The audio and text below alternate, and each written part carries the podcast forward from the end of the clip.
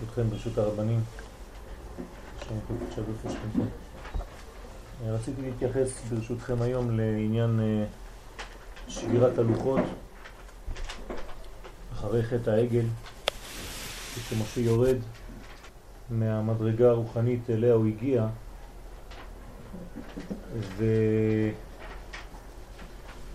ופוגש מציאות שהיא שונה לחלוטין בעולם הזה ממה שהוא פגש שם למעלה, בעולמות העליונים, והוא שובר את הלוחות, הלוחות הראשונים.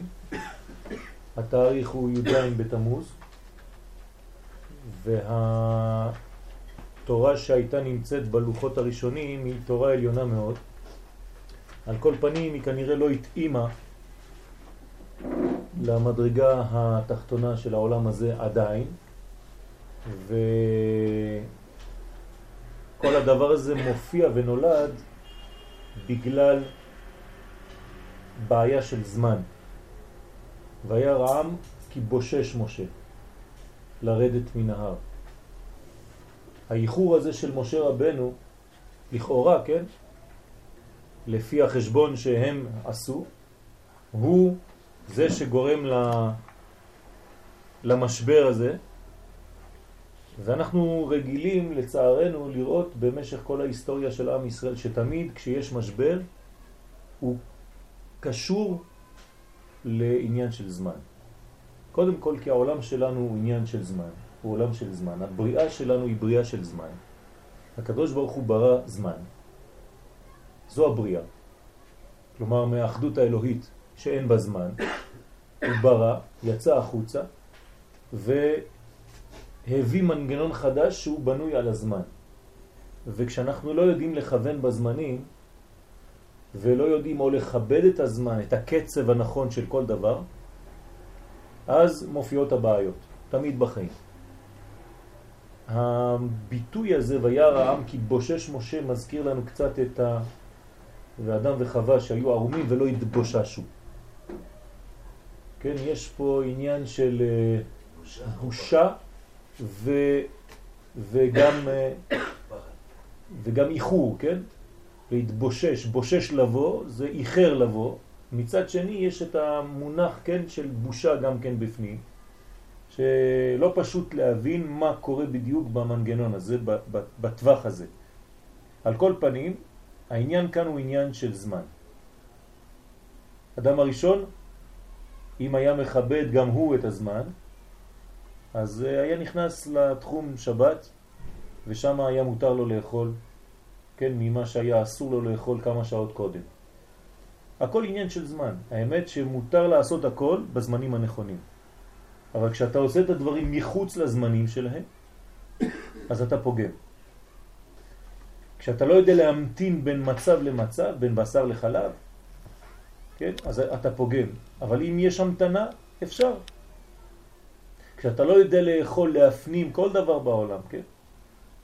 אם זה עניין של ייחוד, זיווג, אישה, שיש זמנים מתאימים ויש זמנים לא מתאימים. וכשהאדם מקלקל את הזמן, כי אין לו סבלנות, כי הוא לא יודע לכבד את הקצב הטבעי של כל דבר ודבר, ובשביל זה צריך ללמוד מהו הקצב של כל דבר ודבר, אז מופיע הפגם. ברשותכם אני רוצה, קצת אחרי ההקדמה הכללית הזאת, להיכנס קצת יותר בפרוטרוט לעניין ולראות מה קורה שם לפי כמה עניינים שנראה בעזרת השם שניסיתי לסייעתא דשמיא ללקט ולבנות אה, את השיעור הזה. בספר ליקוטי תורה כתב האריזל ששבירת הלוחות הייתה כאין שבירת הכלים בעולם הנקודים. אנחנו זוכרים את העולם שקדם לעולם האצילות, עולם של שבירה. בתורת הקבלה עולם האצילות נקרא גם כן בשם אחר, עולם התיקון. כשאתם שומעים אצילות, אתם שומעים תיקון. אבל לפני התיקון הזה הייתה שבירה, היה קלקול. הקלקול נעשה בעולם שנקרא עולם הנקודים. כמובן שלא אכנס עכשיו לכל העניין בפרטים, אבל בגדול אפשר לומר שעולם הנקודי, הייחודיות שלו הייתה שהנקודות שלטו. כלומר, מה שהיה חסר בעולם הנקודים זה אחידות, זה כללות. כל נקודה, אומרים לנו חז"ל ברמז, הייתה אומרת, אני אמלוך. כלומר, כל נקודה הייתה חושבת שהיא משלימה את עצמה לבד והיא לא צריכה שום התייחסות לנקודה האחרת, לשכנה. וכשלא מסוגלים לעשות את הקשר בין הנקודות, אז יש משבר. כתב האריזה ששבירת הלוחות הייתה כן שבירת הכלים בעולם הנקודים, כיוון שהייתה נתינתם בפרסיה. כלומר, יש כאן עוד רובד שמגלה לנו הארי הקדוש, שכשהדבר הוא מופיע בגילוי יותר מדי, אז שולטת בהם העין הרע. לכן הברכה שורה בדברים שסמויים מן העין, ולכן הלוחות השניים שניתנו בצנעה נשתמרו. אבל הלוחות הראשונים שניתנו בפרסיה, שלטה בהם עין הרע. תשימו לב, עין הרע שולטת בלוחות, דבר שאנחנו לא מבינים. כן, סיפרתי רבי יריב באוטו, שבזמן הגאון מווילנה היה איזה אדם שהיה רואה דברים רוחניים גדולים מאוד, והוא ראה את למדו הצדיקים של אותו דור, והוא נתן רשימה. ובתוך העיר של הגאון מווילנה, הוא אמר גאון מווילנה הוא רק שלישי במדרגה. אז אה, שאלו אותו איך יכול להיות? אז הוא ענה להם בגלל שהוא מוכר. כלומר, כשדבר מתחיל להיות מוכר, הוא מאבד מהכוח. למרות שיש לו... סליחה? הרב סילבני, הוא אמר, בזמן שהיינו צנועים, היה לנו הרבה כוחות. נכון, נכון. ולכן, זה מה שקרה גם עם הארי הקדוש, כן, באופן אחר קצת, שהוא בא ללמד את רבי חיים ויטל, ורבי חיים ויטל היה מביא לו מלא אנשים, כל יום, כי הוא היה מתבייש לחשוב שהוא התלמיד. כן, והארי הקדוש אומר לו, אני באתי בשבילך, תפסיק להביא לי עוד תלמידים ועוד תלמידים. אז כאן יש שליטה של עין הרע בלוחות, ניתנו בפרסיה, אומר הארי הקדוש, ושלטה בהם העין, והוא רמז לשבירת הכלים שהייתה אף היא באורות העיניים כידוע. אז מי שלא למד את העניין הזה הוא לא מבין את הקשר, אבל בתורת הסוד, לפני שאנחנו מגיעים לעולם האצילות, יש מעבר שקראנו לו מקודם מקרה המלאכים, שבירת הכלים, באחד מהשיעורים קצת עמדנו על הנושא הזה וקצת ניסינו לפתח את הנושא הזה והשבירה הזאת הייתה בעולם שנקרא עולם הנקודים, כמו שאמרנו, אבל בעולם הנקודים, כן, יש מדרגות מדרגות. כן, קשה לדבר על, על נושא בלי להיכנס בפנים, אבל מכיוון שלא למדנו את הנושא הזה, אני לא רוצה לבלבל אתכם יותר.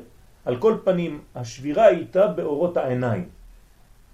ולכן גם פה יש רמז לזה ששלטה בלוחות העין הרע. זאת אומרת שעוד פעם, העניין של הראייה, העניין של העיניים, כן, בא ושבר את הלוחות גרם לשבירה הזאת.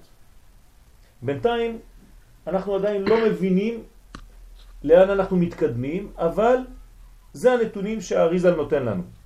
והנה, שבירת הכלים נגרמה כתוצאה מריבוי אור בכלים קטנים, שלא יכלו להכילו.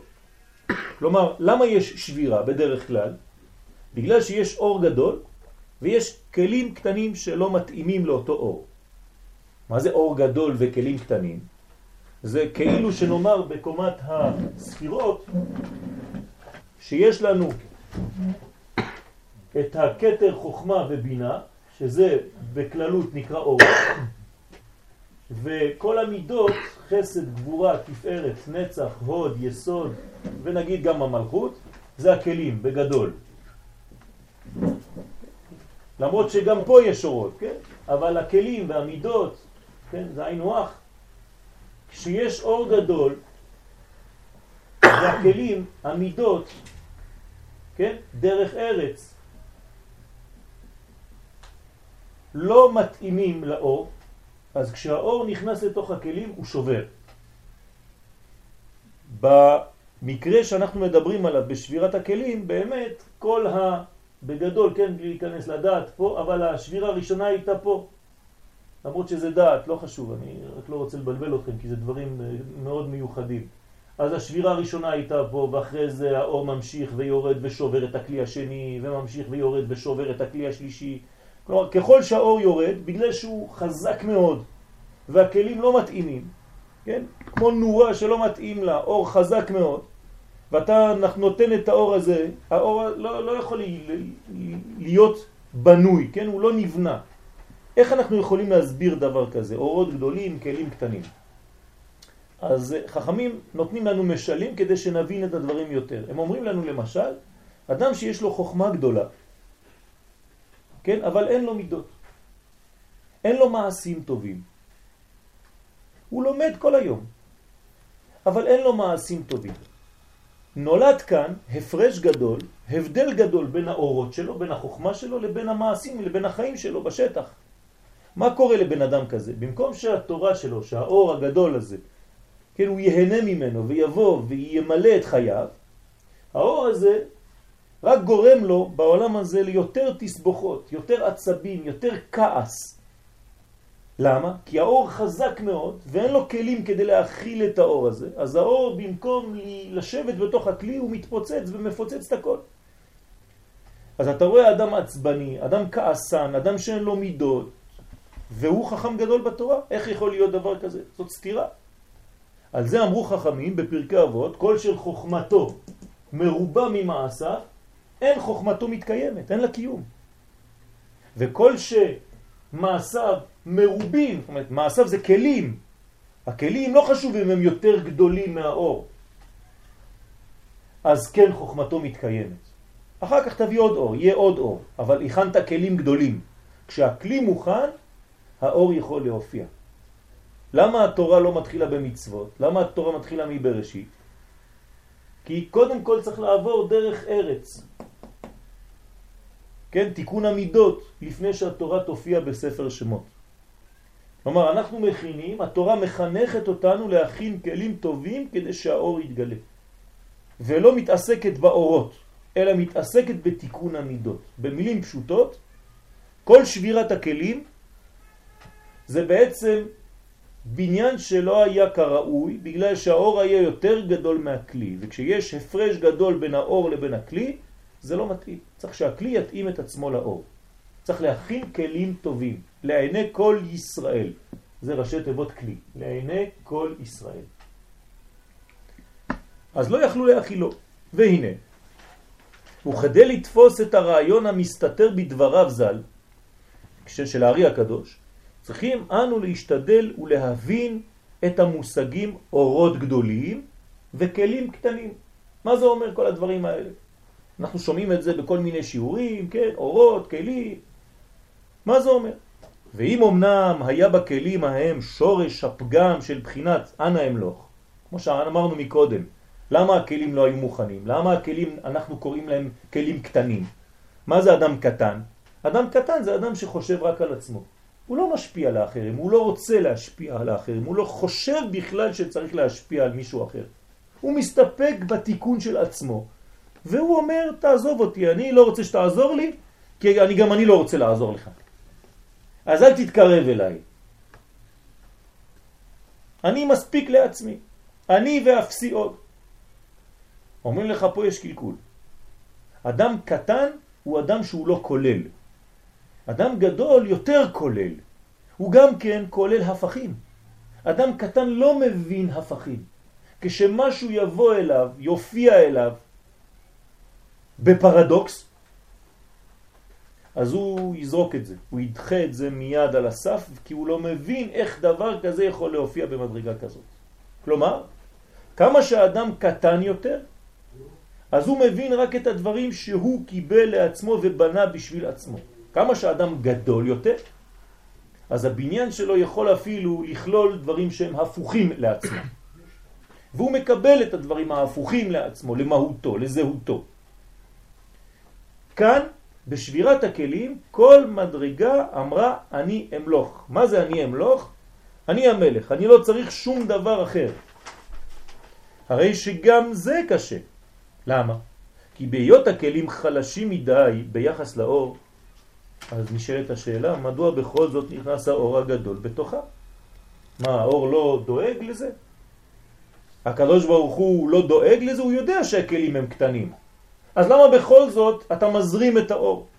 אם הכלים לא מתאימים, תפסיק את זרימת האור. למה האור ממשיך? בכל זאת נכנס האור הגדול בתוכם, ולא הייתה התייחסות לכוח הקיבול.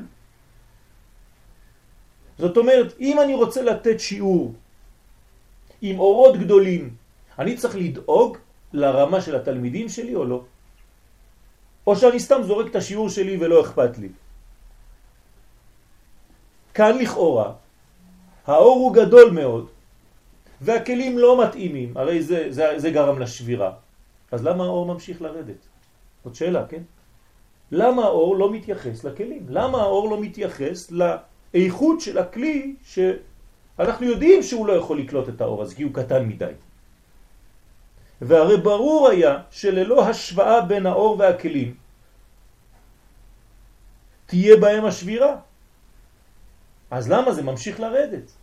יש כאן דבר שהוא לא פשוט, לא מובן. או שאנחנו חייבים לומר שהשבירה היא חלק מהתיקון, וחייבים לעבור דרך זה. ואנחנו נתקדם בשיעור בכיוון הזה. כל זה יחזיר אותנו בסופו של דבר בעזרת השם לשבירת הלוחות. למה משה רבנו שבר את הלוחות? אתם תראו שזה בדיוק אותו דבר. ולכן הארי הקדוש הקדים וכתב בשורה הראשונה שלו שעניין השבירה של הלוחות זה כמו שבירת הכלים. כלומר, משה רבנו חוזר על מה שקרה לפני בריאת העולם, בשבירת הלוחות. אז אנחנו עכשיו נתייחס לחטא העגל שקדם.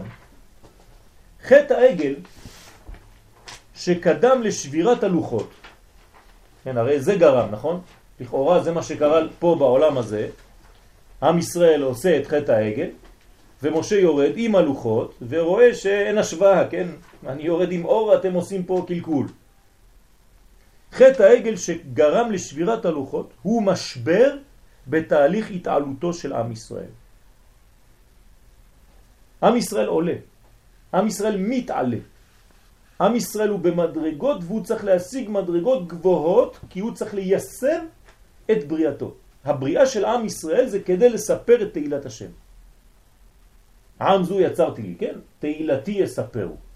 וכדי להגיע למדרגה הזאת, ליישם את המדרגה שאתה כן נמצא בה, כלומר לומר את תהילת השם, כן? המהולל בפה עמו. אם אני רוצה להיות מהולל בפה עם ישראל, בפה של עם ישראל, אני צריך להרים את עם ישראל למדרגה עליונה. אבל כדי להרים עם שהוא עדיין צעיר, רך, כמו תינוק חדש, למדרגה עליונה, כנראה שבדרך יהיו כמה משברים. זה לא הולך לבד בשקט, זה לא זורם סתם. למה נתון את התורה הזו יותר כל כך מוקדם, כי אם לא היו... יפה מאוד, זה בדיוק כמו שאנחנו שואלים עכשיו. השאלה שאתה שואל עכשיו, זה בדיוק מה ששאלתי לפני כמה דקות, למה האור ממשיך לרדת עם הכלים לא מתאימים? למה התורה ממשיכה לרדת? כן, אמרנו שהשבירה דומה לשבירת הלוחות. למה הקדוש ברוך הוא מביא לנו אור כזה גדול עם עם ישראל, הכלים של מטה לא מתאימים? ועוד, אם תשימו לב בפסוקים, הקדוש ברוך הוא יודע שיש חטא העגל למטה בעולם הזה, נכון? לפני שמשה רבנו לוקח את הלוחות. מה, הוא לא יכול להגיד לו, טוב, משה רבנו, חבל על הזמן, תרד, תרד. אני שומר את זה עכשיו, בוא נבטל את העסקה. זה כמעט קרה, משה. למה? הוא אומר לו, יש חטא למטה. לך, רד כי שיחת עמך, עשו להם עגל, מסכה. אז למה משה יורד עם הלוקות? תשאיר אותם למעלה, הקדוש ברוך אני מצטער על כל הבלבול, הטרחה, גרמנו לך הרבה נזק, כן, אני יורד, נחזור פעם הבאה בעזרת השם, בעזרתך, כן, ונראה מה קורה. לא, אני לוקח את הלוחות, מביא אותם למקום שאין כלים מתאימים ושובר אותם. כלומר, משה רבנו, מה הוא רוצה לעשות? מלכתחילה, הוא רוצה לשבור את הלוחות. הוא יורד עם הלוחות כדי לשבור אותם. ובספר דברים, מה אומר לו הקדוש ברוך הוא? את הלוחות אשר שיברת, יישר כוחך ששיברת. חזק וברוך משה רבנו. עם מבטא ספרדי, חזק. כן? ששברת את הלוחות. למה? מה זה טוב שמשה שבר את הלוחות? תשאלו כל אחד ברחוב, מי שבר את הלוחות? יגיד זה לא אני, כן? אבל משה שבר אותם, והקדוש ברוך הוא אומר לו זה טוב, יישר כוח. איך יכול להיות דבר כזה? אחרי ששמעו ישראל במתן תורה את כל האלוהים המדבר עליהם, דווקא אז נפלו ממדרגתם. אתם מבינים את הפרדוקס פה? הם בשיא, הם שמעו עכשיו את האלוהים מדבר איתם, השמע עם אלוהים מדבר עמו פנים אל פנים, ובדיוק אחרי זה, כן, כלום. כאילו לא קרה כלום, איפה מעמד הר סיני, איפה הקולות והברקים והשופר והכל, עושים חטא העגל. נופלים מהמדרגה שלהם. ונראה כאילו שהנפילה נמצאת דבוקה בתהליך ההתעלות. כאילו זה חלק מהעלייה. יכול להיות דבר כזה? שהנפילה היא חלק מהעלייה? כנראה שכן. אמרנו כמה, בכמה מקומות, חזרנו על זה הרבה פעמים, שכשאנחנו הולכים, הולכים בדרך, כן, מהלכים, אנחנו נופלים כל רגע. כי אנחנו כל רגע על רגל אחת. אנחנו באי שיווי משקל. ובכל זאת אנחנו מתקדמים. אז כשאתה מסתכל על בן אדם הולך ברחוב, אתה אומר נופל, נופל, נופל, נופל, נופל, נופל, נופל. זה מה שהוא עושה, כל צעד. אבל הוא לא נופל, הוא מתקדם. אז זה נפילה. כל פעם הוא נופל ונשען על הרגל הבאה. כנראה שככה אנחנו צריכים לראות בעיניים האלה דווקא את השבירה, את הנפילה. ולא צריך כל כך להפחיד אותנו. דרך אגב, כן, רבי יהודה הלוי בספר הכוזרי, הוא לא כל כך עושה מזה סיפור גדול, הוא אומר, מה זה חטא העגל, מה עשיתם מזה סיפור גדול? זה לא כל כך גדול, החטא הוא בכלל לא חטא של עבודה זרה כמו שאתם חושבים, שם הוא מוריד הכל. כנראה שהנפילה נמצאת דבוקה בתהליך ההתעלות והיא חלק ממנה. יש לנו רמז בתקיעת שופר. בתקיעת שופר מיד לאחר התקיעה באים השברים. מעניין? אני תוקע בשופר, תקיעת שופר זה תקע בשופר גדול לחירותנו. מה זה התקיעה? קול ארוך, כן? קול ארוך ולא יסף. כמו פורים. אפילו לפי הסוד אסור לעשות ככה. בסוף. לא עושים ככה. ממשיכים. למה? כי הקול הזה, כן, נקרא קול כי הוא פנימי מאוד, הוא מרמז על עולם שכולו ישר, ממשיך, אינסופי. ופתאום בעל התוקע מפסיק ועושה לך טו טו טו טו טו טו טו מה זה? הכל נשבר. בסוף הוא חייב לסיים בעוד פעם תקיעה, חוזר לזה. אבל ריבונו של עולם כנראה שכדי להגיע לשלב השני עוד פעם, אתה צריך שברים. לא קראו לזה שברים סתם. ותרועה, כן, תרועם. כנראה שהמשבר, השבירה, היא חלק מהבניין. כדי להגיע לשלב הרגוע הזה, אתה צריך שבירה בדרך. המשברים שייכים למציאות הטבעית שיצאה מן האחדות האלוהית אל עולם הפרטים. כשאתה יוצא, כשאתה בורא עולם שיוצא מן האחד, כן? אחד יחיד ומיוחד, ואתה יורד לשתיים, כן? לבריה, בריה מתחיל בבית. כן? כשהאצילות יוצאת לבריאה, כשהאלף אצילות הולך לבית בריאה. מה, אתה חושב שזה הולך בלי משבר? הרי אתה חייב במרכאות לשבור את האלף לשניים. אתה לא יכול לדבר עם העולם הזה באחדות אלוהית, כי העולם הזה לא יבין. העולם הזה לא מסוגל להבין אחד. אני לא יכול לחשוב על שני דברים. עכשיו אתם מרוכזים בזה, אם אתם חושבים על משהו אחר, יצאתם מהשיעור. אתם לא יכולים לעשות זה וזה. זה או זה או זה. אבל הקדוש ברוך הוא, זכור ושמור בדיבור אחד נאמרו. הוא מדבר הכל, אומר הכל, בבת אחת, באותו זמן. יש לו את כל המחשבות, אין סופיות של מחשבות באותו זמן. האדם לא מסוגל לזה.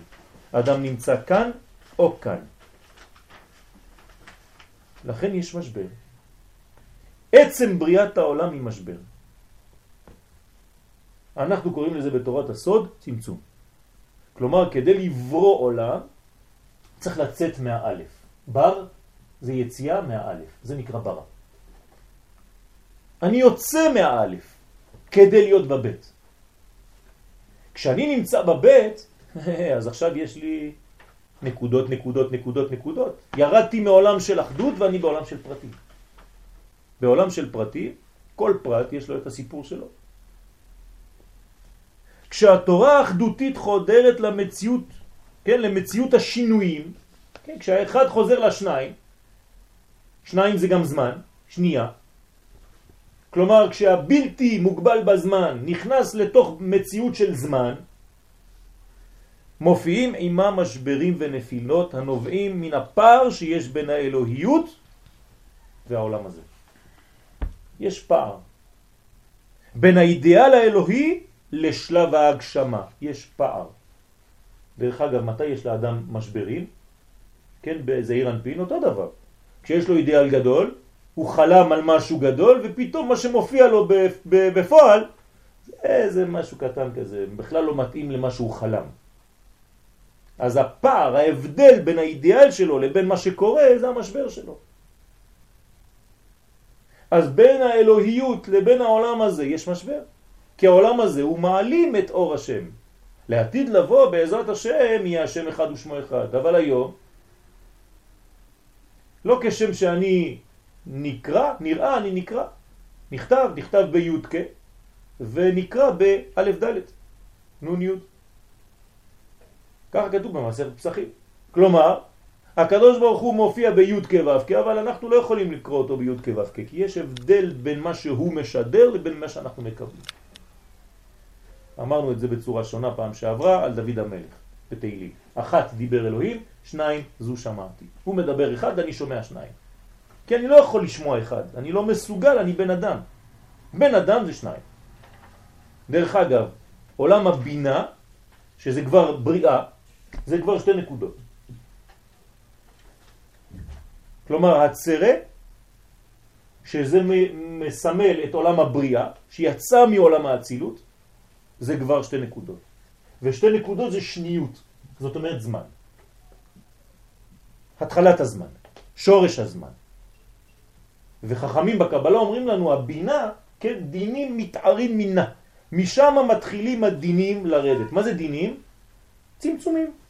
כל אחד יש לו את המדרגה שלו, את המידה שלו, כן? מידה זה דין.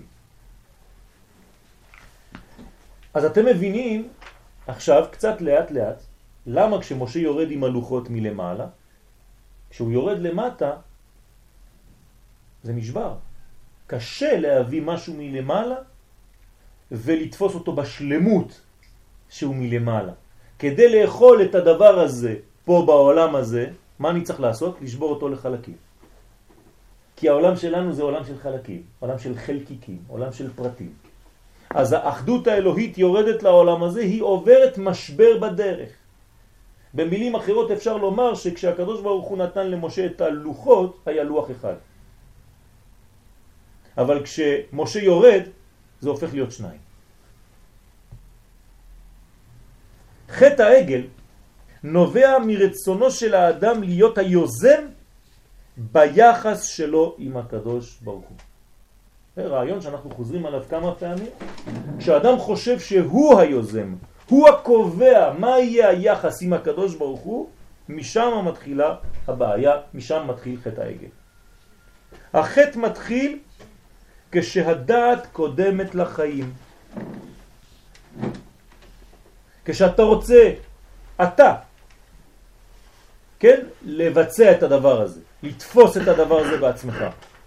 היום בבוקר למדנו שיעור שהולך קצת בכיוון הזה, שכשהאדם אוכל חמץ לפני שהוא אוכל מצה, כן, בעניין של פסח, אז יש בעיה.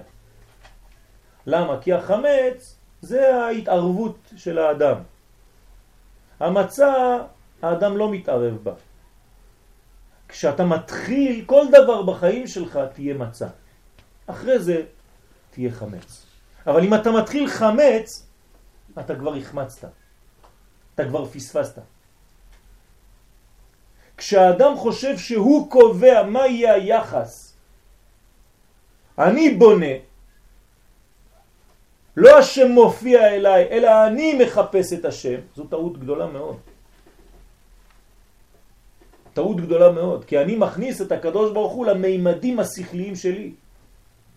קראתי משהו אתמול ב, ב, ב, במערל, פלא פלאות. בתפארת ישראל הוא מביא עניין, הוא אומר שאלה שהם כופרים, לא מאמינים בשם, הם פחות טועים מאנשים שיש להם אמונה לפעמים.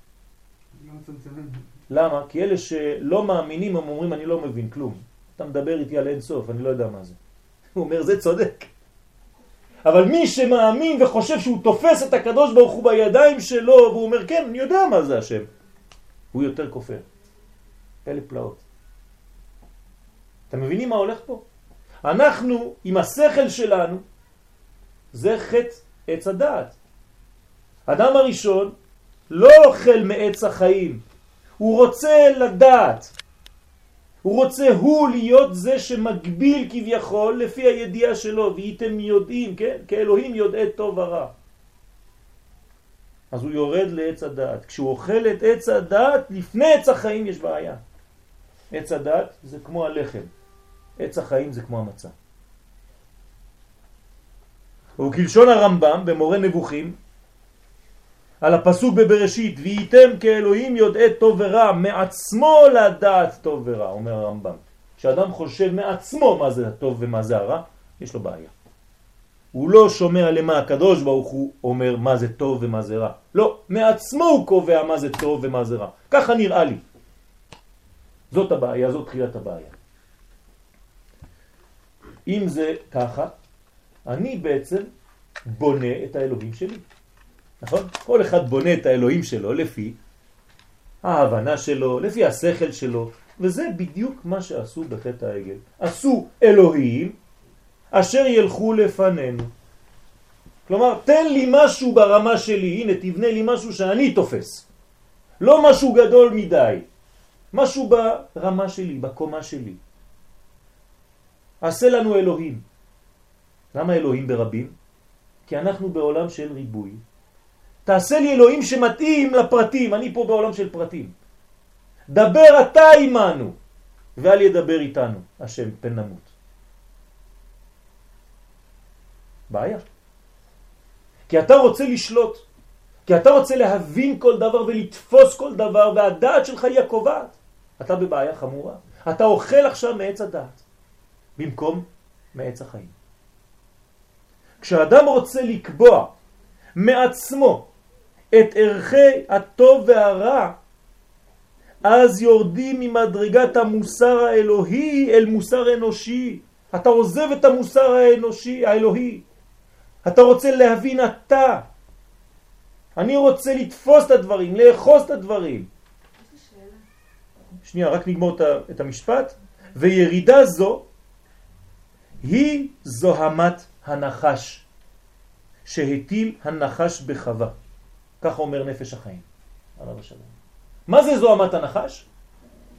זה השידור הזה שהנחש אומר לחווה ולאדם, אתה קובע מה טוב מה רע. אתם תהיו כמו אלוהים יודעי טוב ורע. כלומר, כמו שאמר הרמב"ם מקודם, מעצמו לדעת טוב ורע, ולא מה שהקדוש ברוך הוא קובע מהו טוב ומהו רע.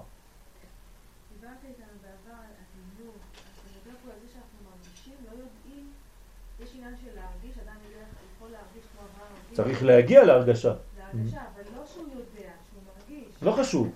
גם ההרגשה הזאת יכולה להיות מסוכנת. צריך לדעת מאיפה אתה מקבל את ההרגשה הזאת. הרבה אנשים מרגישים היום, נכון? ברחובות. אבל מאיפה הם מקבלים את ההרגשה הזאת? אם לא בנית את הכלים הנכונים, ההרגשה יכולה לעבוד גם מצד הקליפות. מאיפה אתה יודע שההרגשה שלך היא נכונה? כן, זו עבודה רצינית לדעת, והדברים לא מתבררים מיד, זאת הבעיה. כן? זה בדרך. הניתוק בין המקור האלוהי למחשבת האדם מוליד סירחון וזוהמה. בדיוק כמו שהאדם, כן, כשאדם מתנתק מהקדוש ברוך הוא, זה מתחיל להסריח. כמו שהנשמה יוצאת מהגוף. זה גם ניתוק, נכון? הגוף מתחיל להסריח. למה הגוף מסריח כשהנשמה יוצאת? מה קרה? מה, קרה משהו? רוח יצא, נשמה יצאה. פתאום סירחון בגוף. עד 120, למה? בגלל שיש ניתוק.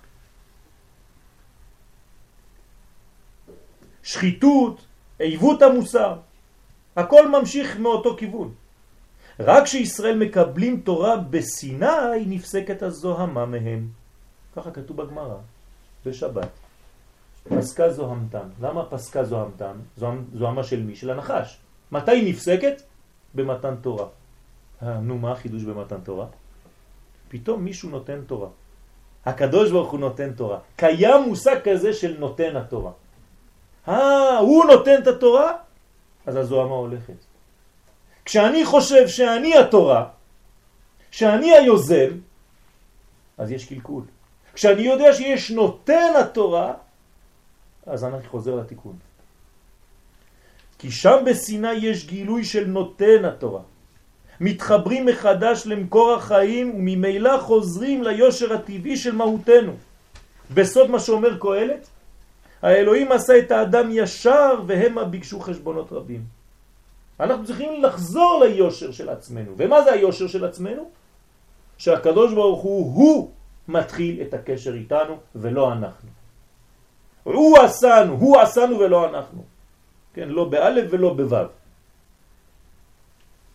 אם אתה חושב שאתה עושה את עצמך, כלומר שהיוזמה האלוהית מתחילה ממך, כמו שאומר פרו, לי יאורי ואני עשיתיני, אז אתה במצב מסוכן. בחטא העגל חזרה זוהמת הנחש. כך אומר מורה נבוכים שם. מתוך נטילת הקריטריונים של הטוב והרע. אני מחליט, לי הקריטריונים מה זה טוב, מה זה רע, אף אחד לא יגיד לי. כשאדם עושה את עצמו בעל בית, כלומר הוא אלוה, על הטוב והרע, כך אומר הרב אבינר בתל חרמון. למרות הכל, נראה לומר בסייעתא דשמיא שכל זה היה חלק מתהליך בירור הכלים. אנחנו חוזרים עכשיו לאותו עניין של שבירה, שהוא תהליך הכרחי לכאורה. וכשנשברו מחמת גודל האור, הסתלקו האורות למעלה, ככה מלמדים בקבלה, כשהייתה שבירת הכלים, מה קרה בעצם? הכלים נשברו, אז לאן הלכו האורות? חזרו למקורם. האורות הסתלקו למעלה, והסתלקותם הייתה הקלה עבור הכלים. אתם מבינים מה קורה פה? כשהאור מסתלק, אז הוא גורם לכלים לנשום. זה הקלה.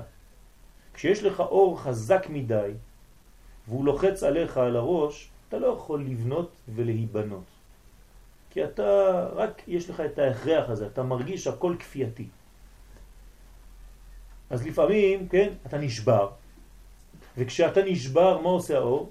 הוא בורח, פורח, ואתה נשאר לבד, במרכאות, וכשאתה לבד אתה פחות נתון ללחץ הזה של האור, ופתאום אתה מתחיל לתקן דברים שלא היית רוצה לתקן כשלחצו עליך. ובזה נתאפשר תיקונם. רוצה או יכול? מה? רוצה או יכול? גם יכול וגם רוצה, כי זה בחירי. כשהאור הוא עושה את העבודה בשבילך, כי הוא כל כך חזק, אתה גם לא רוצה וגם לא יכול. כי מה שאתה עושה זה לא אתה. והוא סוד מאמר חז"ל, סתירת זקנים בניין. סתירת זקנים בניין.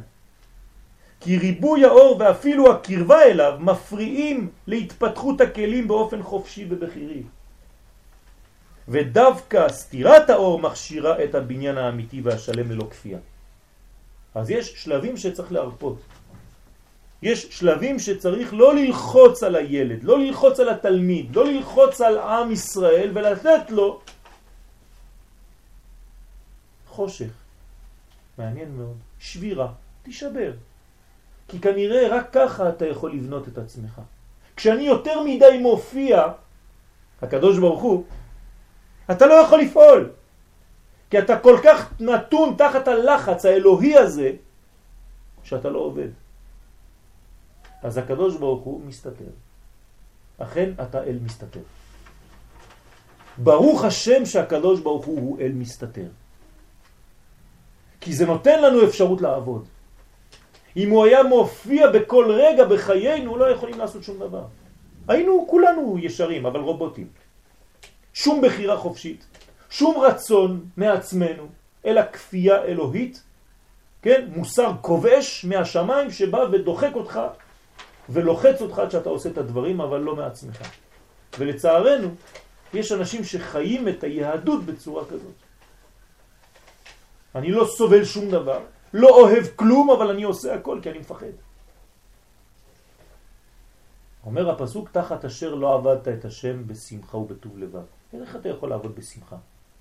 השמחה זה דבר שנובע, כן, ממדרגה ש... של בחירה. אם אין בחירה, אין שמחה. ולפי זה, עכשיו אנחנו הולכים למהלך הפוך. שבירת הכלים הייתה חלק בלתי נפרד מתהליך בירור הכלים. כלומר, כדי לברר את הכלים, לעשות אותם יותר טובים, צריך לשבור אותם. מן השיגים שהיו בהם. ונראה לומר בסייעתא דשמיא שהוא ממש עניין שבירת הלוחות הראשונים. אנחנו חוזרים ללוחות על ידי משה רבנו, בגלל חטא העגל. שלכאורה קרה שם דבר רע מאוד, נכון? אלא ששבירה זו עזרה לשחרר את העול הכבד שהיה על ישראל מכוח ההכרח הכפייתי של מתן תורה וריבוי האור השולל כל בחירה. אז הקדוש ברוך הוא שבר את העול הזה. כן? לשבור את העול מעל צווארו. כן? תשימו לב. אני צריך לשבור כדי שיהיה לו חופשיות, שירגיש יותר חופשי. אני משחרר אותך. דרך אגב, חכמים אומרים שזה כמו בעל שמשחרר את אשתו. אז הוא קורא את הכתובה. אז היא מרגישה חופשייה. למרות שיש מהלך פנימי יותר בזוהר הקדוש של טבר בתולים. וזה עוד עניין אחר שלא ניכנס אליו היום. הם לא מספיק משוחררים כשהם עושים את העגל? אז זהו, זה הבניין.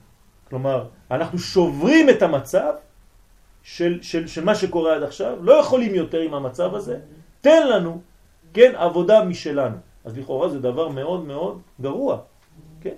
כלומר, השבירה היא לא סתם שבירת הלוחות, היא שבירת המנגנון. הם שוברים את זה. יפה, כי אתה כבר לא יכול. כן? יש ביטוי, כן? נשבר להם. כל המנגנון הזה הם לא, לא יכולים יותר. באופן פרדוקסלי, על ידי שבירת הלוחות נשבר הלחץ והופיעה הבחירה שמצד האדם באור האלוהי על ידי תיקון הכלים כראוי. אז פה אני ממש הולך לכיוון הפוך לגמרי. ש, שהשבירה היא חלק מהבניין. עכשיו אתם מבינים למה הקדוש ברוך הוא אומר למשה חזק וברוך ששברת. כי זה בדיוק מה שצריך לעשות. היה צריך לשחרר אותם. הם לא היו בוחרים בי, רק אני בחרתי בהם. אני תמיד בוחר בהם. אשר בחר בנו מכל העמים. אבל הם, האם הם מקבלים את הבחירה הזאת? הקדוש ברוך הוא בחר בנו, זהו, זה נתון סופי. שאין לו, לו הפסק. אבל אני, אם אני בוחר בו, אחרי שהוא בחר בי, האם הבחירה הזאת היא הורסת אותי? או שהיא נותנת לי גם אפשרות להגיע למדרגה שמתאימה לבחירה הזאת. אני בונה לכם פה מנגנון של כלי שמתאים את עצמו לאור. אם לא, שבירת הכלים. ובאמת,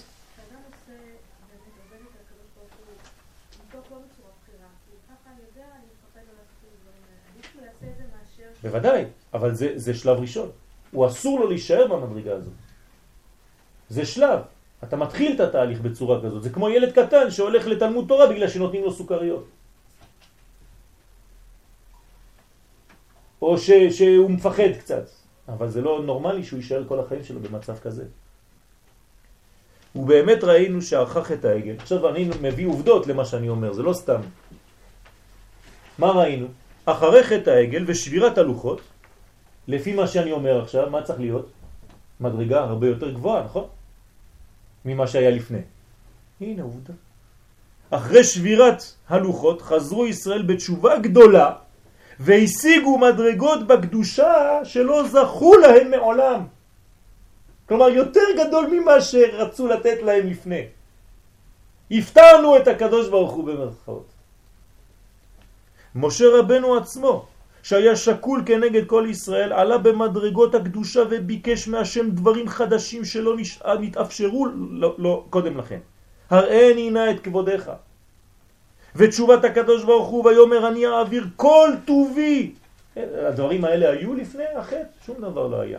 פתאום דברים חדשים, ואני אוהב אותך, ואני אעביר כל טובי על פניך, וקראתי בשם השם. שבמעבר לזה, במעבר לזה שגילה לו, כן? המעבר של הקדוש ברוך הוא, כן? ויעבור. גילה לו אור י' ג' מידות של רחמים, שהם אורות דקנה קדישה, אורות גדולים מאוד. והבטיח לו שתשרה שכינה בישראל ולא באומות העולם ומלא הבטחות של אהבה, מה זה? הקדוש ברוך הוא, שכחת שעשינו חטא העגל לפני כמה דקות? כן, כן, כן, לא שכחתי. כאילו שזה הוליד את זה. הנה גם הבטיח להראות נפלאות אשר לא נבראו בכל הארץ. כמו שכתוב בהמשך הדברים, ויאמר הנה אנוכי קוראת ברית נגד כל עמך אעשה נפלאות אשר לא נבראו בכל הארץ ובכל הגויים. מה קורה פה? אהבה מחודשת, כאילו משהו חדש שלא היה. וכל זה בגלל, או כמעט אפשר לומר בזכות, חטא העגל. וראה כל העם אשר אתה בקרבו את מעשה השם כי נורא הוא אשר אני עושה עמר וכו' מלא פסוקים כאלה. הפסוק מתאר עלייה חדה וברורה בהשגות הקודש. חידושים נפלאים וגדולים שלא היו כמותם מעולם. כלומר, נפלאות גדולות, אפילו מכל מה שראו במצרים, בקריאת ים סוף, במתן תורה. הוא אומר דברים שנבראים עכשיו. אני בורא את זה מיוחד בשבילכם. נפלאות אשר לא נבראו בכל הארץ. והפלא הוא שכל אלה הופיעו אחר חטא העגל. מי גרם לכל זה? חטא העגל. מה הולך פה? אלא שכאן מסתתר סוד העניין.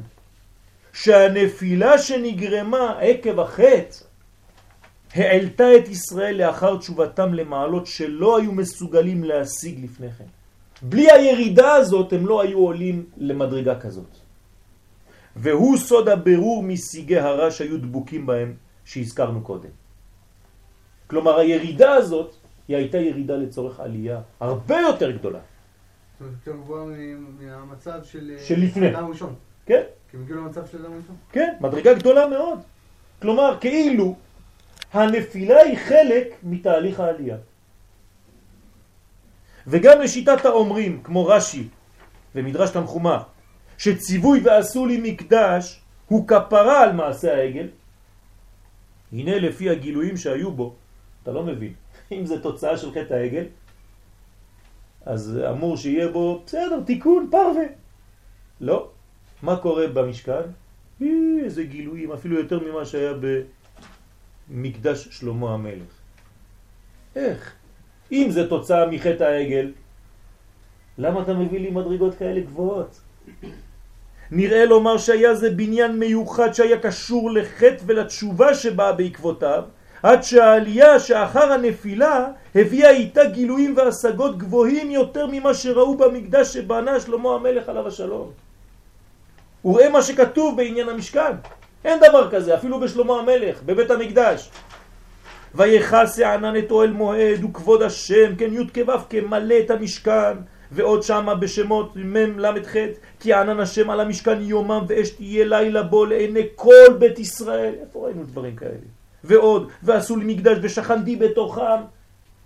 שכל התיאורים הללו באו להורות על היחס המיוחד ששרר בין הקדוש ברוך הוא לבין ישראל, שהייתה שכינה שורה בהם, והגילויים העליונים שלא היו כמותם מעולם ואפילו לעלה ממה שהיה אפילו במקדש של שלמה המלך עליו השלום.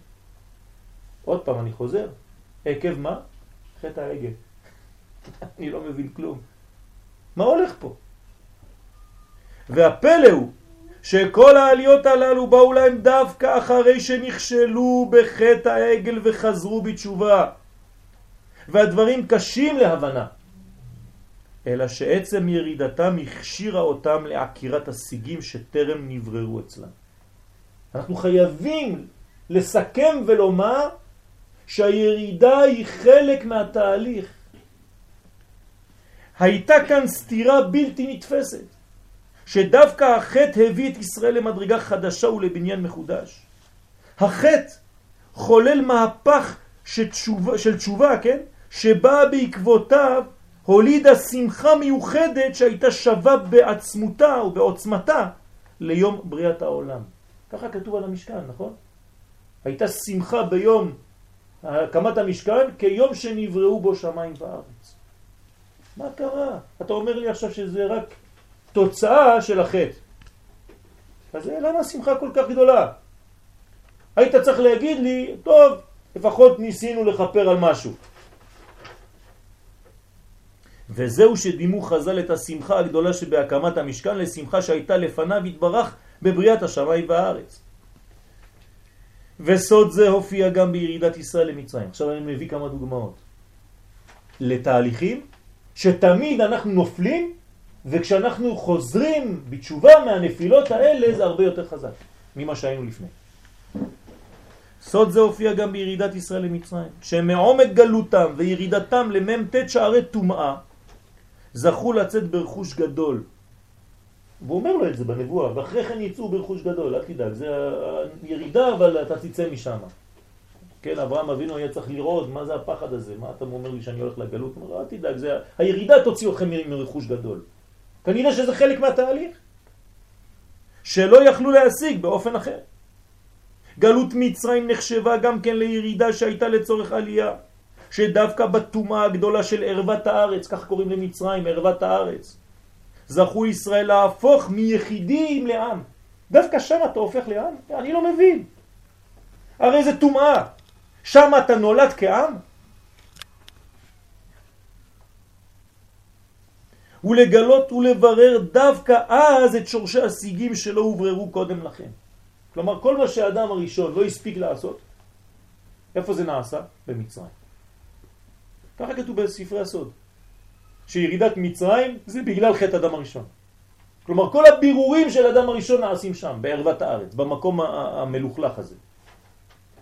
בשיא הטומאה התחיל תהליך הזיכוך, כמבואר בדברי האלשיך והשלה הקדושים, שעל ידי שעיבודם ועבודתם הקשה במצרים, כן, על ידי זה, בזכות זה, הזדככה חומריות הכלים שלהם שהכשירה את גילוי השם בהר סיני 50 יום לאחר מכן. תראו מה אומר, כן? יש פה חידוש. כלומר, גם מתן תורה שהוא המשך של יציאת מצרים בעצם, מאיפה זה נובע? בזכות מה? בזכות ירידה למצרים. כלומר, מה הולידה גלות מצרים? את מתן תורה בסיני. כן, רטרואקטיבית, מה אנחנו אומרים? ברוך השם שהיינו במצרים. כי, כי עצם זה שהיינו במצרים נתן לנו את התורה. איך? והוא פלא עצום. וסוד זה הגדירו חז"ל מבחינת סתירת זקנים בניין. עוד פעם, סתירת זקנים בניין. אתה סותר את האור הגדול שנקרא זקן, שאת החוכמה הגדולה, ומצד אחד זה סתירה, מצד שני זה בניין. סתירה זו מופיעה מופיעה לפני כל עלייה, והיא כאין שלב הקודם לעלייה שתבוא אחר כך. והדברים נכונים ביחס לירידת הנשמה לעולם הזה.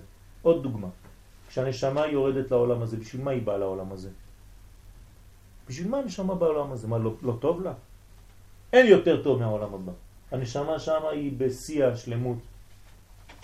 קשה לה לבוא לעולם הזה. צריך להתווכח איתה כדי לרדת.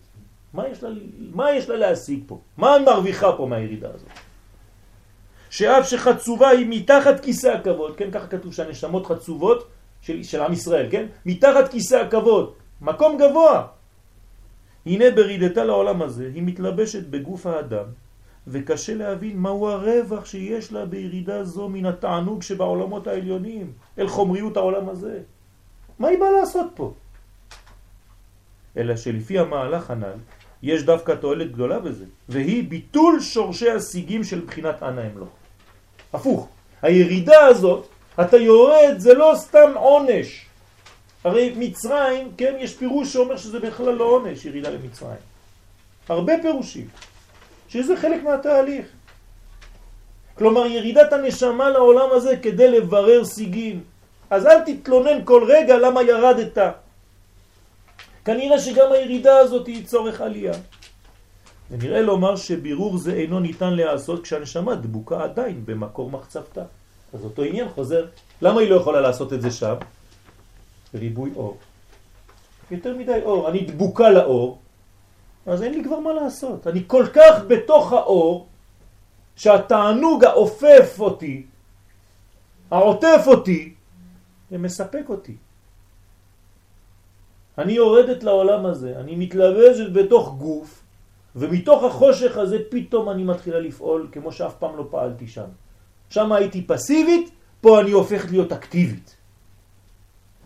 שהרי מגודל האור המאיר שם למעלה, אין השיגים יכולים להתגלות.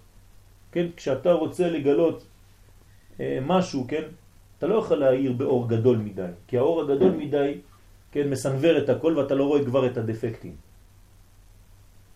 אז מה אתה צריך לעשות? אתה מוריד קצת, כן? ממעיט בגודל, בעוצמת האור, ופתאום אתה רואה את כל ה... כן? הדברים הלא כל כך ברורים. והם נעלמים ובטלים באור, אז כשיש אור גדול, הכל בטל באור, גם, גם הפגמים בטלים באור הגדול. אתה לא רואה את הפגם באור הגדול. ולכן גם לא שייך לעוקרם ולתקנם בעודם שם. אלא שמאידך, למרות האורות הגדולים, הנה חסרה שלמות דווקא בגלל ריבוי האור. אז אין שלמות. תראו איזה פרדוקס. אתה בתוך האור, מלא אור, ואתה לא שלם. למה? כי לא עשית שום עבודה. בתורת הסוד אנחנו קוראים לזה נעמה דכיסופה. לחם ביזיון. אתה לא עושה כלום ואתה נהנה מאור גדול. לא עבדת בשביל לקבל את התענוג הזה. אתה לא סובל את זה. ולכן הנשמה באה לפה לעולם הזה. הקדוש ברוך הוא, אני לא יכולה, היא אומרת לקדוש ברוך הוא, אני לא יכולה לקבל את האור במתנת חינם. זה כאילו שאני נותן לך חינם, אתה לא עושה כלום בשבילי. אני רק נותן לך, נותן לך, נותן לך. אתה כבר לא יכול לסבול אותי, בגלל שאני נותן לך. אז תעשה משהו כדי לזכות לקבל את מה שאני נותן לך. אז אומרת אני שמע לקדוש ברוך הוא, אני לא יכולה לקבל חינם. תן לי לרדת לעולם הזה לעשות משהו. פה אני נהנית מאור חינם. וזה בלתי נסבל. לכן כשהנשמה יורדת לעולם הזה, היא מתרחקת מן האור מצד אחד, נכון? וריחוק זה מאפשר את גילוי שורשי השיגים, פתאום אתה רואה שיש תיקונים, והתיקונים יכולים להתבצע. התיקון יכול להתבצע. דווקא בגלל שהתרחקת מהאור. יוצא איפה? כי עצם ירידת הנשמה וגילוי השיגים שלה הוא הגורם לעלייתה המחודשת של הנשמה למעלות גבוהות יותר ממה שהייתה נמצאת בהם קודם ירידתה. כלומר, לאן הנשמה אמורה לעלות? אם לפני שהיא ירדה היא הייתה מתחת כיסא הכבוד, שם לקחו אותה, שם היא חוצבה. כן, לקחו אותה מתחת כיסא הכבוד. אחרי העבודה בעולם הזה, לאן היא אמורה לעלות? למעלה מכיסא הכבוד, מעל כיסא הכבוד. וזה בדיוק מה שקורה. ובאמת כותבים לנו חז"ל שלאחר הזיכוך שנעשה בירידה של הנשמה, עולה הנשמה למעלה מכיסא הכבוד. ראה מגלה עמוקות בעניין זה. זה יכול להיות הפוך, שכאילו לא עושה תיקון? ודאי, אבל זה מאפשר לה, יש לה בחירה. יש לה בחירה, אבל אבל יכול להיות גם הפוך, יש נכון, סכנה. נכון, אבל, כן, בכל דבר יש סכנה. זה, כן, לפעמים זה, זה מצחיק אותי, כי, כי, כי ב, ב, בכל השיעורים זה חוזר העניין הזה. כן? תמיד, כן, זה לא, לא עכשיו אתה, כן? אבל בכל השיעורים, אבל זה לא מסוכן? בסדר, הכל מסוכן, אבל ככה אתה בונה עולם. הכל מסוכן, לא, כל מה שאנחנו עושים זה מסוכן. השאלה אם נשמה יכולה להיפגם. פעם שמעתי באיזשהו מקום, שאין לה, אפשרות כאילו נכון, להתרגם. אז האריזל אומר ב- בשאר הגלגולים שבדרך כלל כשתיקנת מדרגה אתה לא יכול לחזור ולפגום באותה מדרגה. אז הנשמה תמיד יוצא לרדת. אז נכון, אז היא תמיד יורדת. ולכן האדם הוא עולה, עולה, עולה עד שלא נשאר ממנו נידח. עד לא יידח ממנו נידח. כלומר, כל העולם מתתקן לאט לאט. רגע, מה זאת אומרת? לפי מה שאתה אומר, זאת אומרת, בגלגול הבא, נגיד אדם שתיקן מדרגה מסוימת, בגלגול הבא לא יכול להיות שהוא יבדום באותה לא, מדרגה? לא, כך אומר האריזה. כן, הנקודה הזאת כאילו זה, זה נגיד אה, אה, אה, חולצה ש, שלכלכת, אתה מתקן אותה, רוחץ אותה, מגעצים אותה, שמים אותה במגירה ואתה חוזר לפה לעשות משהו אחר. ואת החלק שלא תיקנת במדרגה הזאת אתה כן יורד לתקן. אבל מה שתיקנת, תיקנת. זה כמו הרכבת ההיא שפעם, לפני חמישה שיעורים אמרת. אתה הולך- אתה יכול ללכת אחורה ברכבת, הרכבת זה מתקדמת. הרכבת מתקדמת, רגע, אבל נגיד... התהליך מתקדם. אדם שנשאר ממש, נשמה שנשאר תיקון ממש קטן. בסדר. ירדה לפה והתגלגלה לאיזשהו מקום ו... נו. אז וקלקלה. היא לא, היא, לא, היא לא תיקנה את המדרגה שהיא באה לתקן, אבל היא לא קלקלה את מה שהיא כבר תיקנה. בסדר? מה שתוקן, תוקן. מה שירד לפה, למה היא יורדת? לא לתקן משהו שהיא כבר תיקנה. זה כמו שאתה עושה מבחן. לא יתן לך עוד מבחן על מה שכבר קיבלתי על זה ציון טוב. בספטמבר תעבור רק על שתי הדברים שלא עשית. בסדר? אז שולחים את הנשמה חזרה לפה על הדברים שהיא לא תקנה. שם יש לה בחירה חופשית עדיין לא לתקן. ואם היא לא מתקנת ארבע פעמים, אז על המדרגה הזאת היא חייבת כרת. אבל היא תמיד מתקנת בדרך כלל. תמיד הקדוש ברוך הוא נותן אפשרות לתקן, לתקן, והאדם מתקן. העולם נתקן יותר ויותר. כן, בתהליך הכללי יש תמיד תיקון. יש פרטים שיכולים לנשור לפעמים, אבל העולם הכללי מתוקן יותר. הולך ומתוקן יותר. לא. למה? יש נשמה לכל אחד? בוודאי. מה לא? נשמה שלמה לכל אדם? בוודאי. הבנתי שזה חלקי נשמה. לא, בסדר, לא חשוב, זה החלק שלו. חלק שלו עם כל הדמויות וכל הגלגולים האנושיים והבשריים שהיו בשביל נשמה הזאת. אבל זה החלק שלו, בתוך הנשמה הזאת. היא לא דבוקה עם כולם. למרות שאנחנו קשורים לנשמה כוללת, יש לנו זרועות של הנשמה הכוללת לפרטים קטנים, והם שייכים ממש לי. מה שאני יכול לעשות, אף אחד בחדר הזה לא יכול לעשות. וגם מה שאתה יכול לעשות ואתה יכול לעשות, אני לא יכול לעשות. כי באתי בשביל משהו מיוחד, ואם אני לא עושה את זה, אף אחד לא יכול להשלים את זה. קשה מאוד להשלים את זה במקומי.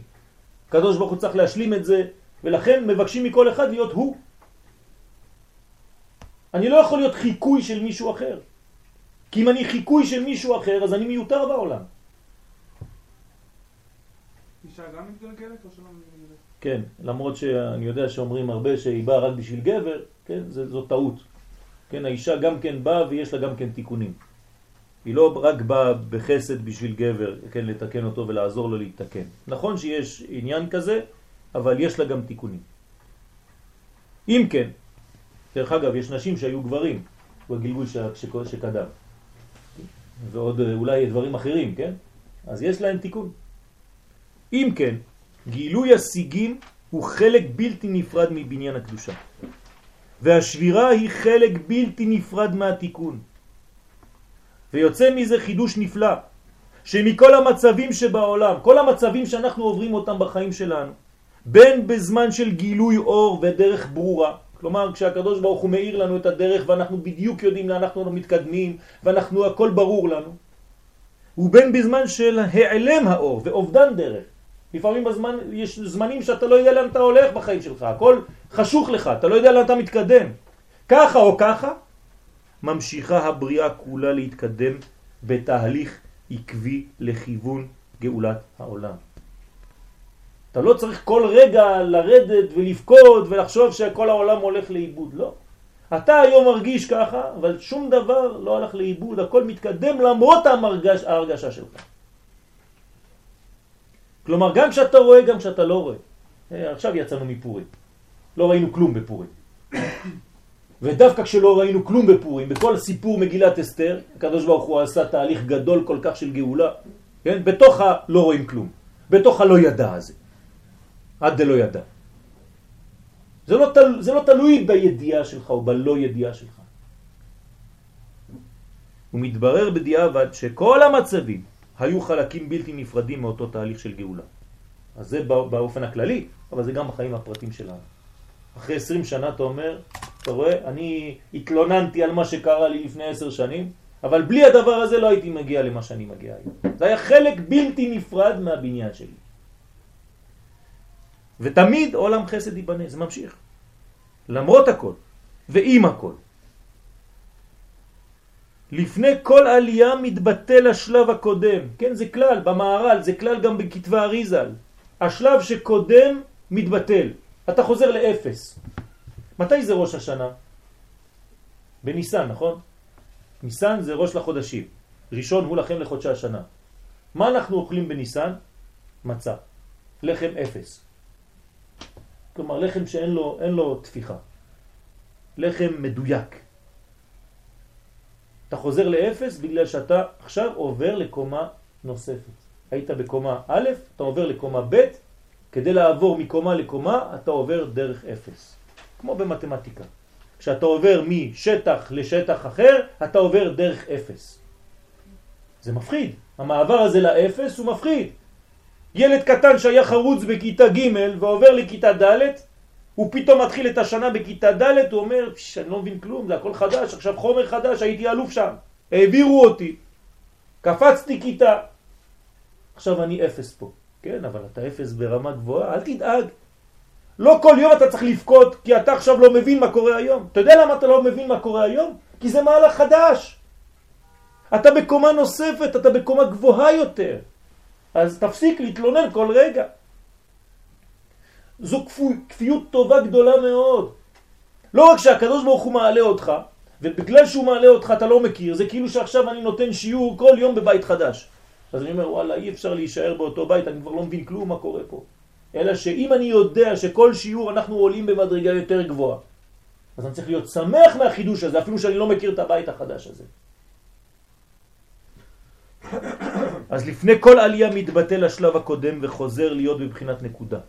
ככה כתוב בסוד. וזהו סוד בדברי רבותינו המקובלים, שבאו ללמד כי בכל שלב בחיי האדם ובעולם בכלל צריך לזכך ולברר סיגים שהם דקים יותר ויותר, כלומר התיקון הוא יותר דק. מבקשים ממך עכשיו דברים שלא ביקשו ממך לפני עשר שנים, עכשיו התיקון שלך הופך להיות יותר דק כי אתה מתקדם.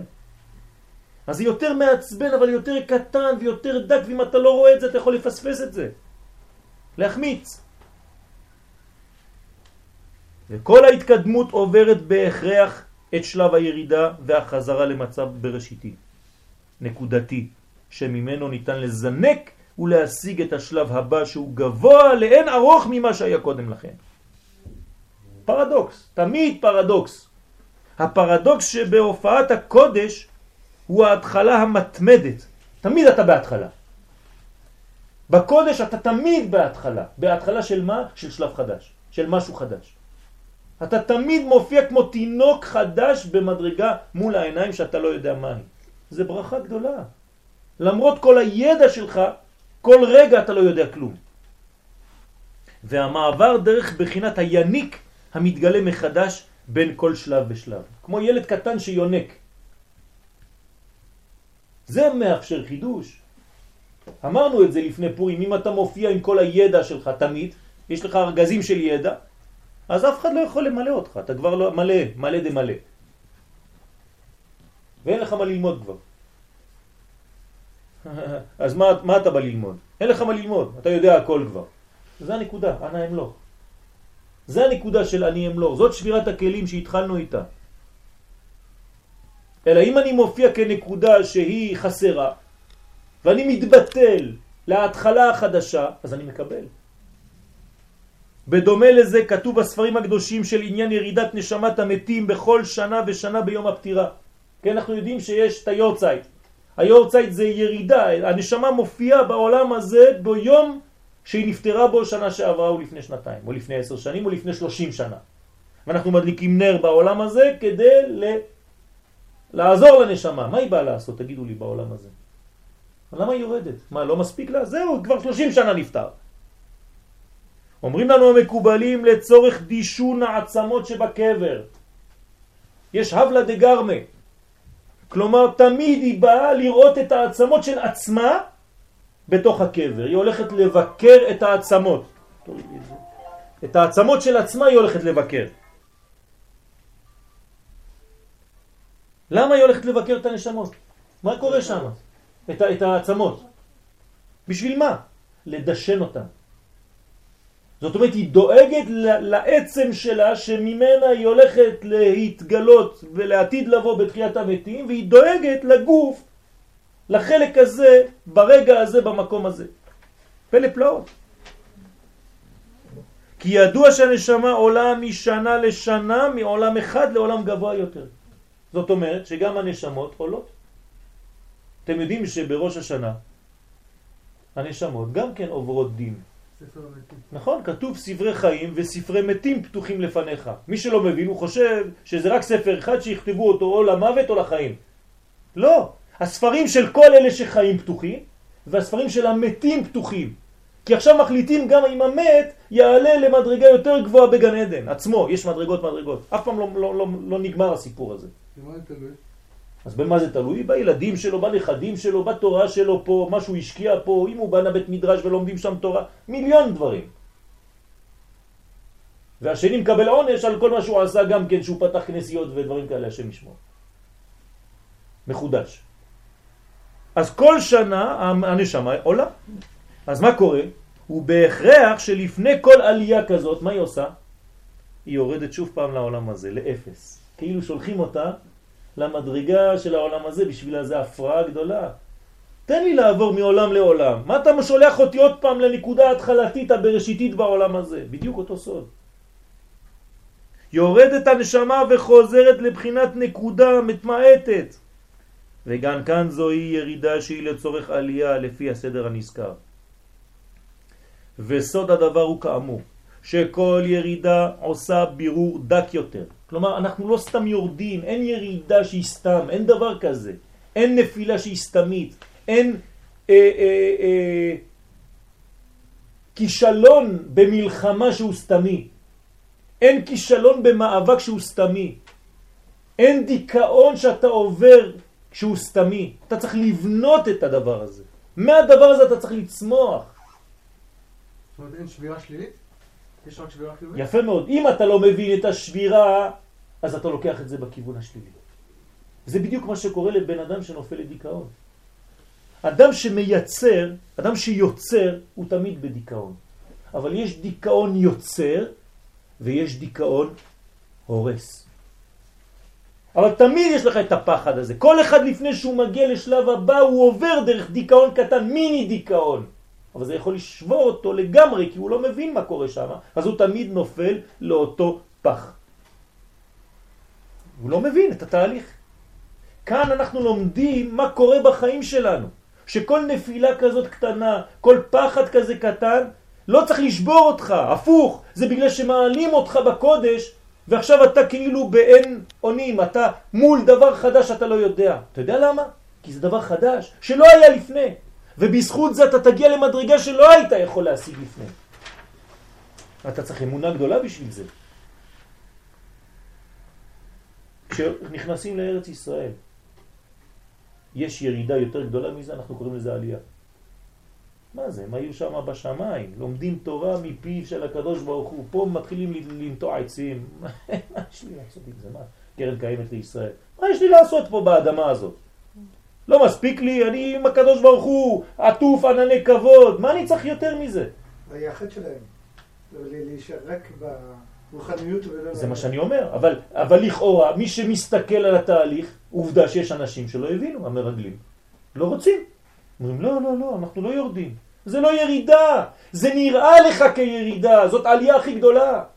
בלי ארץ הקודש שהיא חומר, אתה לא יכול לעלות לרוח הכי גדול. איך אתה מבין דבר כזה? אז יש אנשים שבשביל להשיג רוח, הם חושבים שהם צריכים לברוח לא יודע לאן, בסוף העולם שם. העיקר לא פה. טמטום. בגלל שמתנתקים מהחומר, זה לא יהדות, זה בכלל לא קדושה. זה מוות. כי כשאתה לא נשאר בחומר אתה מת. דווקא מהחומר אתה מעלה, דווקא פה אתה עושה את הבירורים הדקים ודקים יותר. ולכן אנחנו גם מתחתנים. הם לא. כי שם זה חטא להתחתן. זה חטא הבשר, זה חטא החומריות. פה זה, זה הקדושה הכי גדולה. הרמב"ן קורא לחדר השינה קודש הקודשים. אז תמיד יש בירור דק יותר של השיגים שנותרו עדיין בכלים, ואשר על כן נחשב יום הפטירה ליום הילולה. איך? פרדוקס. יום הפטירה אתה עושה מסיבות. ל"ג בעומר, יום הפטירה של רבי שמעון בר יוחאי הופך להיות הילולה. הילולה של הצדיק. כן? איך הילולה של הצדיק? רצחו אותו לפני כמה שנים, רבי אשר הפרסי, למה אתה קורא לזה הילולה? זכותו תגן עלינו. למה אתה קורא לזה הילולה? איך הילולה? ולא יום צער. זה בדיוק הסוד. מה שנראה לך כירידה זה עלייה. גם בעניין מיעוט הירח, כן, סוד גדול בכתבי אריזל, סוד מיעוט הירח. מופיע סדר זה של בניין, סתירה ובניין. מה זה הירח? כן, כל חודש מתחיל מחדש, לא נמאס לו? תמיד חוזר לנקודה, מסכן, לא רואים אותו. עד שהוא מתמלא, מתמלא, מתמלא, מתמלא, אומרים לו, הופ, תחזור עוד פעם. אז מה קורה? זה לא מעגלי, זאת הטעות שלנו. כל פעם שהירח חסר ונבנה מחדש, הוא לא באותה קומה. כל העולם עלה לקומה הרבה יותר גדולה מהחודש שעבר. זה אנחנו לא מבינים, אנחנו חושבים שזה כמו הנצרות, שהעולם הזה הוא מעגלי, חטא העגל, הכל עיגול. זאת טעות, אנחנו בספירלה, אנחנו עולים כל פעם. כל יום שעובר הוא יותר גבוה. הרב לוריה אומר חידוש עצום, שבמוצאי שבת אנחנו יותר גבוהים מהשבת. בגלל שיצאנו משבת שעברה ואנחנו עכשיו עולים לשבת אחרת. אז אמנם זה נראה לך כיום חול, אבל זה יום חול ביחס לשבת הבאה, שזה כבר יותר גדול מהשבת שעברה.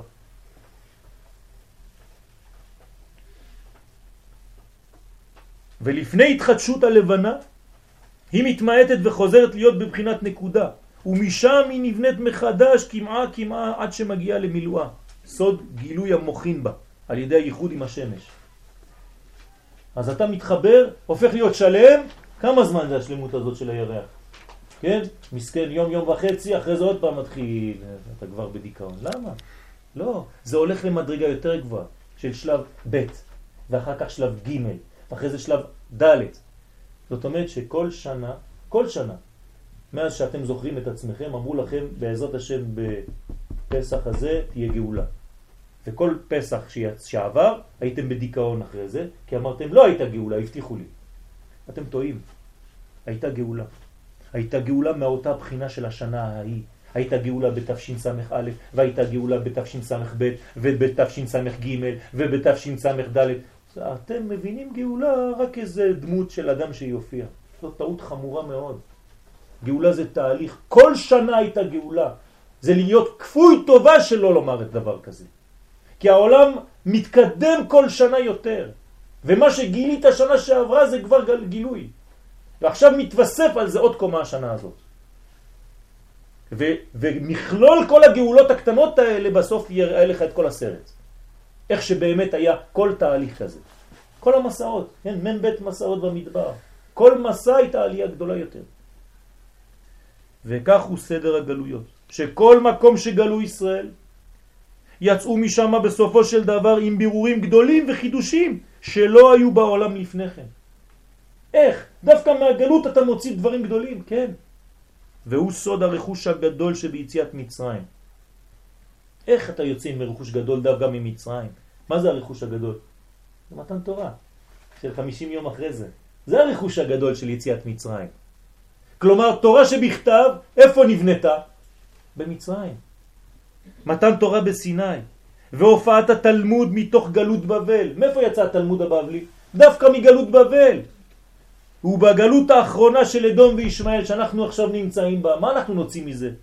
גילוי סודות התורה בשיעור שלא היה כמותו מעולם. היום, בגלל הגלות, בזכות הגלות שאנחנו נמצאים בה, בזכות ההסתר שאנחנו נמצאים בו, אנחנו עכשיו חופרים וחופרים ומגלים דברים בעולם, כן? מה שלפני 400 שנה, כן, לא היינו מסוגלים ובכלל לא חולמים על דבר כזה. כלומר, יש כאן אופטימיות גדולה מאוד, לראות את העולם בצורה אחרת לחלוטין, להפסיק לרדת כל הזמן, כי אנחנו לא יורדים. זה אילוזיה. כן, בעברית אילוזיה, אילו זה היה, אבל זה לא. זאת אמת. באותו עניין, אם ראית תלמיד חכם שעבר עבירה ביום, כן, כך אומרת הגמרא, אל תערר אחריו בלילה, שמא עשה תשובה. מה זאת אומרת? אז בפשט, כן, אתה רואה תלמיד חכם, טוב, הוא בטח יעשה תשובה, תעזוב אותו. הוא עשה עבירה, קרה, קורה. לא. אומרים לנו חכמים, הפוך. אם אתה רואה אותו עושה עבירה, זה בגלל שהוא עשה תשובה. בגלל התשובה שלו הוא נפל. כלומר, הנפילה שלו העלתה אותו למדרגה יותר גבוהה.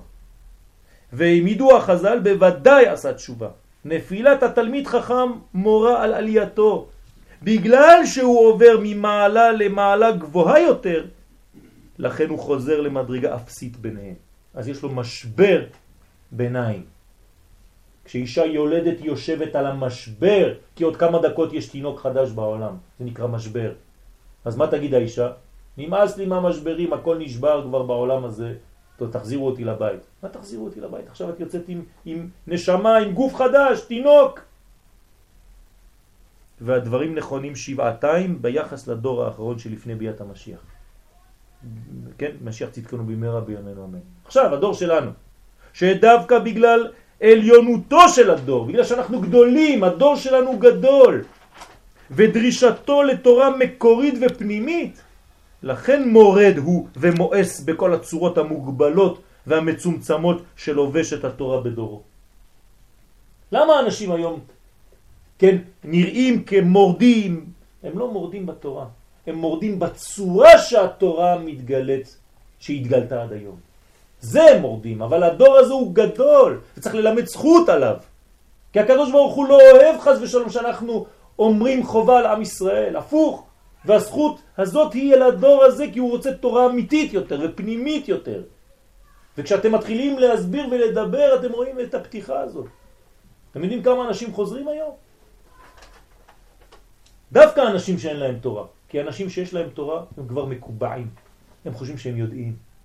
אין לי מה ללמוד ממך אדוני, בכבוד, תעבור, תודה רבה. אל תבוא ללמד אותי, יש לי רב. כן? אנא אמלוך, בדיוק. הפוך, אלה שלא יודעים הם פתוחים. תביעת הגדלות מתגלה במאיסה בקודש, אלא שאין כאן מאיסה בתוכן, אלא בלבוש הבלתי מספק. כלומר ההופעה של התורה כמו שהיא מתגלה לא מספקת את הדור, אז צריך ללמוד איך לספק את הדור הזה, שאינו מניח את הדעת. על זה אמרו חז"ל שבעקבתא דמשיחא תתגבר החוצפה. למה? מה זה, זה, זה עקבתא דמשיחא? זה המשיח? ככה מתארים את ביאת המשיח? תראה לי איזה יער עם פרחים ואנשים רוקדים ושמחים וכולם נשמות לבושים בלבן. מה זה חוצפה יסגה, כן, בת כמה באימה, קלה בחמותה, כן, בדבעת ילזנות, וואי וואי וואי, מה הולך פה? זה גאולה זה?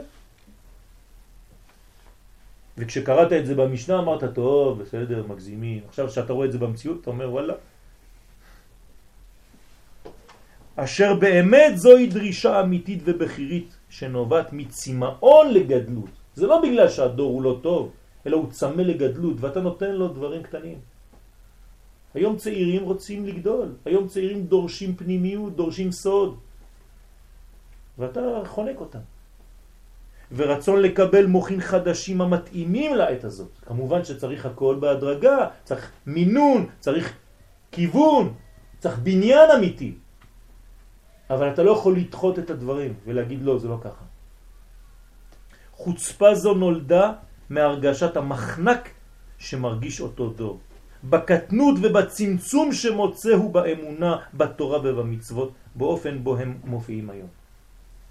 זאת אומרת שאנחנו צריכים להביא להכרה שכל הנפילות האלה, בדיוק כמו המשבר, כמו שבירת הלוחות על ידי משה רבנו, שהעלו אותנו למדרגה של אני אעשה נפלאות אשר לא נבראו בכל הארץ. אתה צריך תמיד להבין ששבירת הלוחות זה לא רק סיפור שהיה פעם. שבירת הלוחות, תיקחו את זה כמושג כללי. תמיד. שבירת הלוחות זה שבירת המצב, כן, הלוח שאתה קורא אותו היום, הוא נשבר כי יש מדרגה הרבה יותר גבוהה שאפילו אתה לא חלמת עליה. אז אנחנו צריכים להיות מחוזקים דווקא מהשבירה הזאת. וכאן אנחנו מבינים למה הקדוש ברוך הוא אומר לקדוש ברוך הוא חזק וברוך. יישר כוח ששברת את הלוחות. אתה יודע למה? כי בזכות זה, כן, קודם כל היו הלוחות השניים, ויש לכם משכן, ויש לכם בניין, ואתה לא זורק את הלוחות האלה, לא זורקים אותם לפח. למה משה שומר אותם בארון? כי הם חלק מהבניין. השברי לוחות הם חלק מהבניין. כל המשברים שיש לנו בחיים הם חלק מהבניין שלנו. אסור לזרוק את זה לפח. כל סבל שהיה לך בחיים זה כמו שבירת הלוחות של משה רבנו. אבל זה הביא אותך למדרגה של היום, וזה מעלה אותך למדרגה של מחר, ועוד יותר כל יום. אז בעזרת השם אנחנו צריכים להתחזק באמונה שלמה ששום דבר לא הולך לאיבוד. הקדוש ברוך הוא לוקח כל דמעה, כן, זה סוד הדמעות. אתה מוריד דמעה, אתה בוכה, אבל הדמעה הזאת עושה בניין ופותחת דבר שלא יכולת לעשות בלי הדמעה הזאת. אז כמובן שאנחנו לא מבקשים איסורים, חז ושלום. אנחנו לא הולכים לחפש את זה. אבל כל מה שקורה לעם ישראל זה בניין אחד גדול. צריכים להאמין ולשדר את הבניין הזה, להגיע להכרה, לתודעה הזאת, שאין שבירה סתם. השבירה היא ירידה לצורך עלייה.